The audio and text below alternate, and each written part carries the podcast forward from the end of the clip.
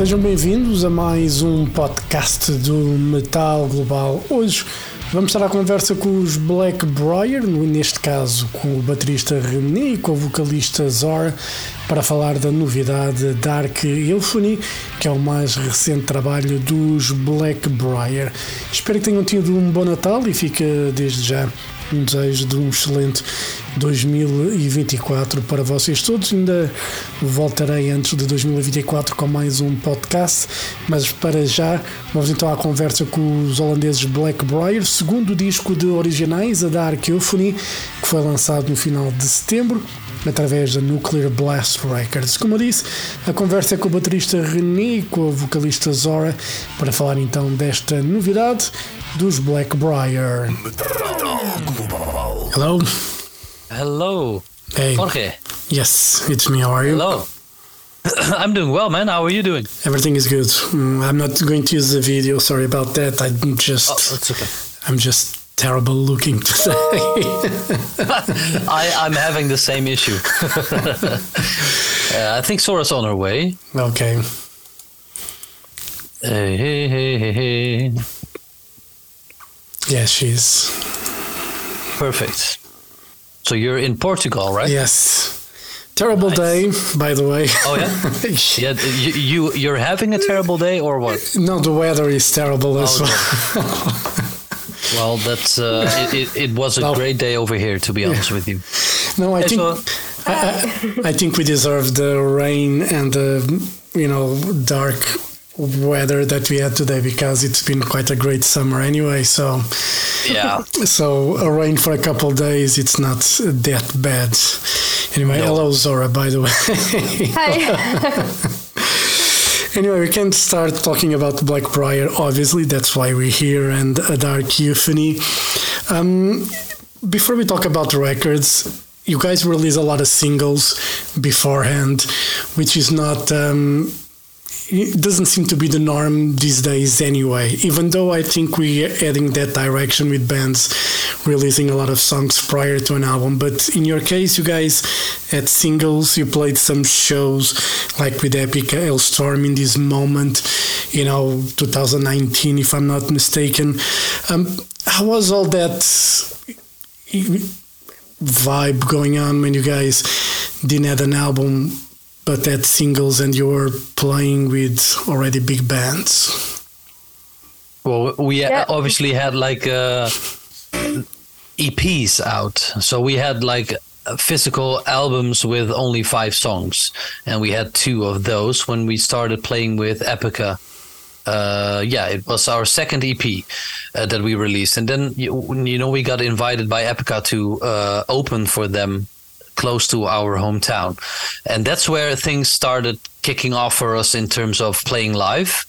Um, but you know we've always been like you mentioned uh, very much focused on doing singles but mainly because we have an unconditional love for making music videos ourselves if if So- it was up to us, we would release, uh, have uh, all the songs that are on the album. We would have wanted to release them as a single with a Yeah. music video and give it all the attention. But yeah, we can't. But exactly so tha that's where you know where that comes from um, i think most bands will go into that direction sooner or later because it's the only way to you know highlight or or emphasize a song.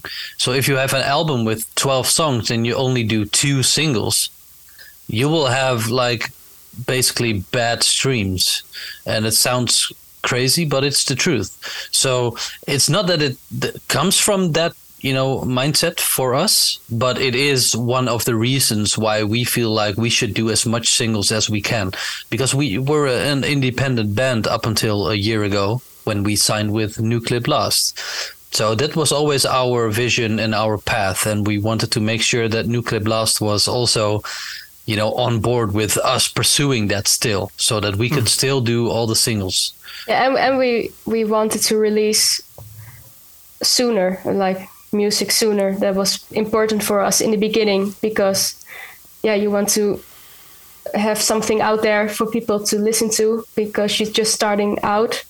So yeah, then then singles and an EP are more uh, easy to do. Exactly. And also, so when you write, you always have like that song in mind. You're not thinking about like a whole concept or a, like thinking of an album. Like you have to rush. We have to have ten or twelve songs ready for an album. You prefer to focus on having great songs individually rather yeah. than thinking like okay we need 12 songs if one or two are not as good as we want it's fine you prefer to focus on singles and have like exactly. those songs shine as much as possible yeah exactly. yeah we really write uh, yeah just songs it isn't a concept album as well so we have the luxury to do whatever inspires us and to write something and have that freedom. I would love to do a concept album uh, one day, but um, yeah. So it's just whenever we feel inspired, we write a song and we focus on that song, and then we finish it, and exactly. then we move on to the next. Yeah. So. So all these ten songs on this album were, you know, written one after another, and all of them are on the album. So we did not have like 15 songs and choose 10 of them. We just wrote 10 songs and these are the songs that are on the album. How long did it take to write those 10 songs? I think we started writing right away after the Cause of Shipwreck, our debut album, uh, was released. So if you, uh, I think it, it's now like two two years process, but like the writing was a little bit shorter, of course, maybe uh, like a year. Yeah, then, a year, year and a half. Yeah, something like that. Cool. And you know, going back just to those shows with Epica and Halestorm in this moment, what did you learn from playing those shows? Well, we, playing with Epica has, you know, definitely uh, helped us grow a lot, and they they are great persons to be around.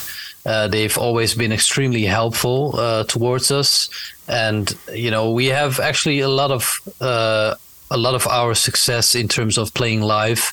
We have to thank Epica for because you know they've given us the opportunities to play in front of their Epicans. You know, um, so what have we learned? You know, you always, uh, whether it's your stage live performance, your your presence live, or it's your actual songwriting, we always try to uh, keep a close eye on the bands that we play or tour with. So Epica, for example, I remember myself being on stage every show they played when we played with them, just to see what there was for us to learn. And I was actually I was not necessarily taking notes, but in my mind I was. so uh, yeah, uh, you know, you learn a lot.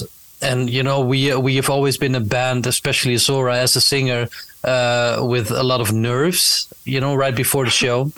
and I think by playing with them, you know, we went to uh, a, a, level where we could, you know, learn to control those nerves a little bit more. That's oh yeah, especially for such a big crowd that we've never played for such a big crowd before. That's a a, a big learning experience. do you, Zora, do you, do you have like you know, I I remember vividly. This is something that I have in my mind, like from many many years when I was in school. We did theater, and I was terrified, absolutely terrified of facing a crowd.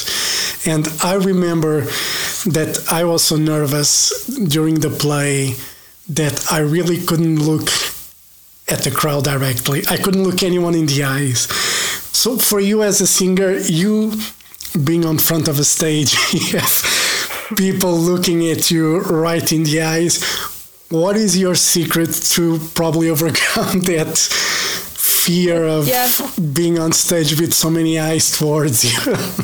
I remember like exactly like in the beginning I wouldn't look anybody in the eye. I just focused on like one one point in the distance and yeah. or close my eyes or something. But in the end, I can now actually look people in the eye and enjoy it and seeing them sing along with me. Yeah, I don't know. It's just because we've done it now like more and more times, and luckily it helps. For a drummer, it's easier because he's behind the kit and doesn't have to worry about looking at people, right? exactly, exactly. But but even you know um, our other band members, uh, spe- specifically Bart, uh, he is also you know uh, just as nervous as Zora is. Um, but we did learn to, like I said, control those emotions. So, and that only comes from doing it a lot of times. I think. Um, obviously, yeah. there's tricks you can do like Zora just mentioned you know looking at a specific point in the room where you're never actually looking at somebody um, but this was early days blackbriar you yeah. know right now last weekend we played uh, summer breeze and rock the lakes it's like masses of people and uh, personally to me it actually gets easier the more people there are actually because oh, yeah. even though there is still a very strong connection the the bigger the stage, the the further away the first bunch of people are actually. Yeah. So th- it is different, and it, I think maybe a little bit easier.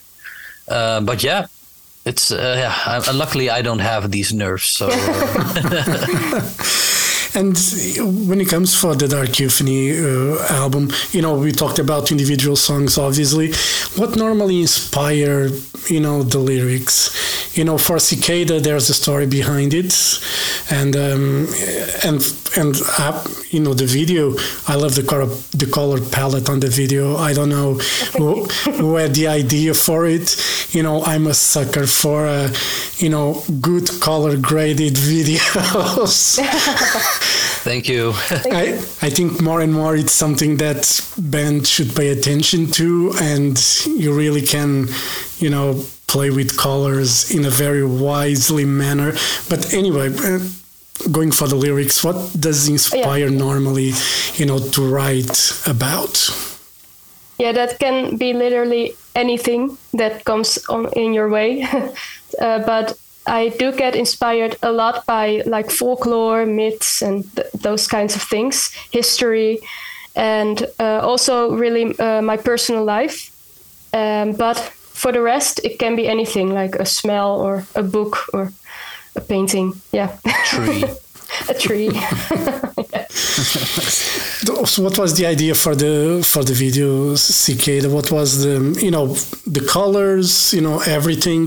What was the idea behind creating that? Because it's a story after all that you guys created with the video as well. It started out uh, I, be to be a very simple idea i think. It wasn't supposed to be like a, a full uh, official video, but we we wanted to do like a lyrical, if I remember correctly.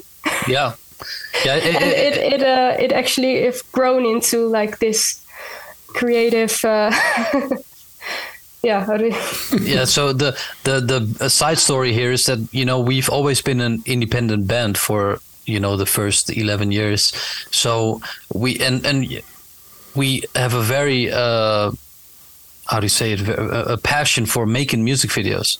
Uh, and we do this stuff ourselves mainly. So when Zora writes a song she already has the music video in her head while writing the song you know before we even recorded it.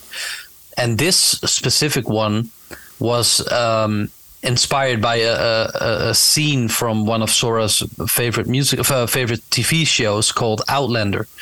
And there was a scene oh, with oh, the sin eating now you're. I think we were talking about cicada, right? Oh, cicada. Sorry. Yeah, sorry. or am I mistaken? No, no, no. He was talking about cicada, definitely. Uh, oh, geez. how did I come to mess that up? Hmm. Um, well, but, but, it doesn't matter. It's a it passion for music videos. exactly, but but but the the story remains the same. So because Zora has like this envisionment of of the music video already in her head, it, uh, you know, at first we were like, let's do a performance of you, very simple, and have the lyrics the on wings, the other side of the screen. Yeah. Exactly, with yeah. the wings. Yeah. And then Zora kept adding on to it. But yeah, because is, we we have the luxury to do so because we make it ourselves. So exactly. So because we you know are able to film ourselves, we can just do anything we like for as long as we like to do it. So that's how the cicada video basically kept on growing. Cool. We, I think we did like six or seven shooting days, film days for it. So yeah. It was, uh... we we didn't end up using everything like all the days. Some some days we messed up, but uh, it took us a very long time. and, and, in terms of the color grade, sorry to interrupt oh, yeah. you, uh, Jorge, um, but in terms of color grading, we had a very strong vi uh, vision of what it should look like. So we were looking for a very summer vibe and a very gloomy, but then dreamy, dreamy gloomy, summery, fairy tale like, blah blah blah. But then we ended up because it was very yellow, very summery, more so than it is now. But we ended up with the direction that you see before you right now. Um, after uh, talking to a, a, a, filmmaker friend of ours who was going to finalize the color grade for us because we ran out of time and we needed to do other music videos. So somebody else did the color grading on this one, but as an extension of what we had told him to do, basically. Very good. And uh, I think the result is great anyway. And uh, what is the importance of social media these days for a band like Blackbriar?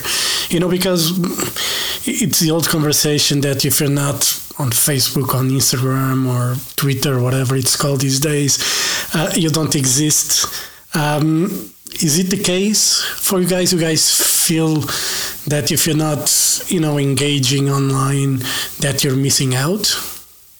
Mm, yeah, Definitely. I think so. yeah, uh, it's it's like the way to get your music uh, out there to for people to discover you and we really loved reading everybody's messages as well like yeah and also comment on them and uh, interact.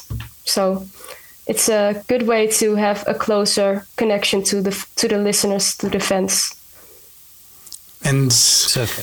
doesn't get too much sometimes. I mean, when you're, you know, I have this, this experience that um, if you reply to someone that someone might reply back and try to keep engaging in a conversation that at a certain time you don't know how to stop. And if you stop that person will get offended because you stop replying. Do you guys have control over that? And uh, have you guys ever got in a case of someone just being a bit too much? Well you know uh, we take it too hard you know uh, the only reason why we are currently where we are is because of social media. So we from day one when we started this band we replied to every single comment ourselves and we still do. Uh, we're a little bit behind right now because of all the work but we still do. And it's the only reason why we're here. So we take this very seriously. And even if somebody would reply back and you know yeah we would reply again usually. Uh, and and sometimes it might get a little you know um, too much but it, for us it's there's no excuse you know you we just need to do this. And that's why we have discord a, a personal discord channel for us where our fans can join in and actually get a lot closer to us and and send us private messages as a whole band. Everybody is in there. Um, it's just one of our ways. You know, we take it very serious to be in close contact with our fans or people who enjoy our music um, because they're the reason why we're here. Uh, so yeah, in in that regard, luckily we've never had too much issues with people overextending their welcome but it's also because we don't feel that way you know if people want to start a conversation with us depending on our availability we will give them the attention that they're seeking for but you know we're not like uh, how do you say it? Um, sometimes it's not like it's it gets too personal. Yeah. that's never the issue but if it does then uh, even then you know yeah it, it's okay to us. We try to listen and we're grateful that they're there to support us and we'll do our best to support them as well Cool. And uh, you know, obviously signing with uh, Nuclear Blast, it's a big change, you know, for a band that's been working mostly independently, as you said. What is the big difference that you found since you joined Nuclear Blast? You know, besides probably a lot of interviews. that is a big difference indeed. yeah. But um you know yeah, sorry Zora go ahead. too much. Too much. Uh, well uh, the thing that we notice most is uh, their exquisite team you know they, they have a great bunch of people that can uh, advise us on things that can help us because don't get me wrong we're still doing a lot of the work ourselves uh, something that people might not expect uh, because you signed with the label but we are actually still doing like all the work that we did before this we do it still plus more. so uh, it's because we want to do it this way. Um, so the big difference is that they they are very skilled. So they everybody knows exactly what they're talking about. They can advise us. They can help us out if if it's needed. And then on the other end, you know, they're extremely good at promoting and marketing new music, uh, as you are part of actually right now with the interview. So you know that's they are trying to add on everything that we've been doing, and we're trying to learn from them as much as we can. So mm-hmm. that's the biggest difference. And it's still important to to keep that control, especially when it comes, let's say, to make music videos. You prefer to still keep it like that instead of yeah. they showering you with money and say we have this producer or director, you know, go work with him. do you still prefer exactly. to do it exactly. yourselves? Exactly. Yeah. So we have full control. Um, you know, uh, creative control obviously is most important, but also into every decision that's being made, you know, is basically made as a team with Nuclear Blast. But it's there's never have there, has there anything been that we didn't want to do, or you know, they are very open minded and they're actually here to help us and you know grow Blackbriar, make sure that we are working at our full potential and you know we're doing everything they ask of us and and they're hopefully doing the same for us so it's it's a very uh, fruitful collaboration that's uh, for sure Cool. And, uh, you know, obviously at the end of this month, you guys are going to be on tour with uh, Ad Infinitum. Looking forward for those live shows? Really, really looking forward. And we are actually going on tour be, before the album is out. So that we are already like four shows, I think, that the album isn't even being released yet. So we are going to play all the new songs, and people haven't even heard it yet. So I think that will be very special. so yeah, I'm really looking forward to it, and um, that that we can finally get the music out there, yeah, and play it live exactly. new songs, to sing the new songs. Yeah, I can't wait. and, and, you know, with Black Blackbriar, and, I and going back to the videos with um, those concepts and colors and everything, is it something that um, you're going to bring to the live show as well? Is that something that is possible for you guys to do? Even though obviously you're not you're going to play a limited time, the stages won't be, you know, huge or anything like that. But is it something visually live from the videos that you're able to bring on stage? Uh, currently, it's it's quite expensive to do so. so you know we are we're already a, a quite a big band, you know, uh, in terms of the amount of people in this band. So it's quite expensive to travel uh, with our full traveling party. Um, so if we would add on like visual effects of our music videos or try to add on elements of our music video that would massively increase our productional costs. So that's the main reason why we have never thought about, you know, even trying to implement things of our music videos yet.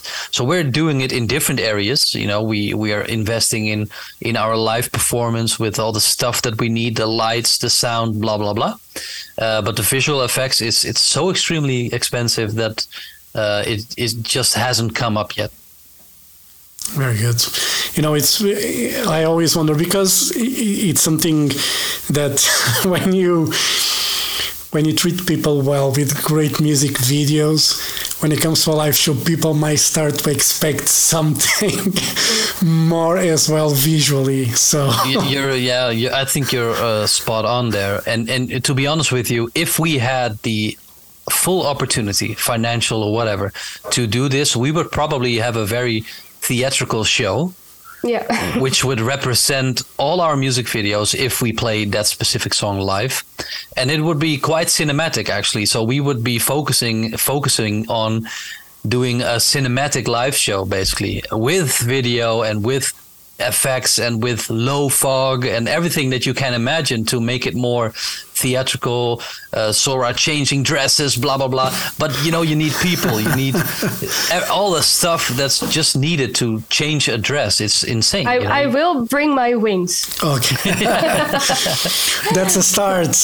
Yeah, exactly. So we're starting. yeah. Yeah, I I remember seeing Pink many, many years ago in London at um, Wembley Arena, and uh, that was before she played stadiums and, and all that. But you know, I remember she changed costumes, you know, so many times during the show that I was like wondering, like, you know, what is happening here?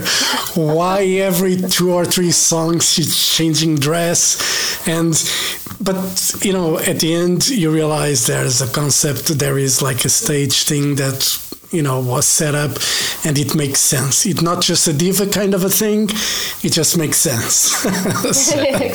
Yeah. And uh, after this uh, tour with Ad Infinitum what can we expect from blackbriar for 2024 We will probably start writing again right away, Yeah. as we always do, because yeah, it's a continuous uh, loop for us. Um, Yeah. Actually, secretly already starting star started with Yeah. writing new things, but uh, that's yeah.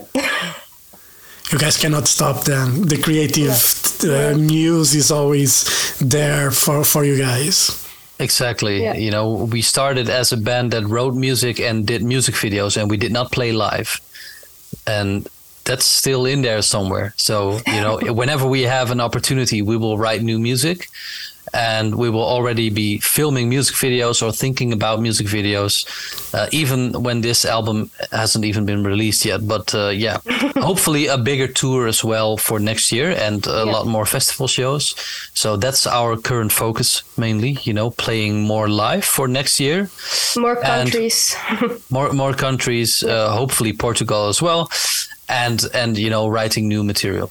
all right all right René Zora thank you very much for your time. All the best for uh, Blackbriar Thank you. and the Okay. Dark Euphony. So hopefully you know Portugal will be on the books on the next tour next year maybe. So uh, you know fingers crossed for that to happen. Hope to see you guys soon. And uh, you know I love the record and keep Thank you. focusing Thank on you so those videos they are very tasteful so they are and uh, you know i like when a band puts the effort in something like that it shows that they care for what they're doing so um, Exactly. Thank you very Well, much. thank you for thank you for noticing, uh, Jorge, and uh, thank you for taking the time to talk to us. And we're looking forward to meeting you in Portugal when we are there to play live, hopefully next year. hopefully. Right thank you very much. Have a great evening and i hope to see you guys soon. All right? You too, man. thank you. Thank you. thank you. Bye bye bye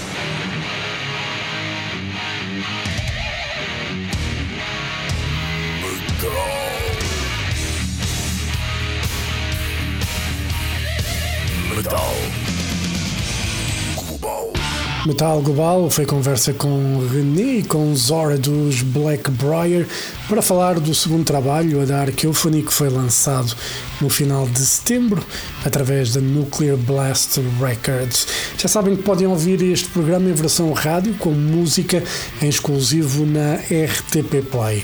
Dúvidas ou sugestões? Enviar e-mail para jorge.botas.rtp.pt Podem passar pelo blog metalglobal.blogs.sapo.pt Sigam-me no Twitter, Instagram e Threads em Mountain King. Podem fazer like na página de Facebook do Metal Global e, claro, ouvir esta versão, que é o que estão a fazer em Apple Podcasts, Spotify e Google Podcasts. Eu volto na próxima semana, no próximo programa, que ainda deve ser esta semana, está bem? Até lá, um forte abraço. Children of the night, you will live through the centuries to come, as I have lived. Good night.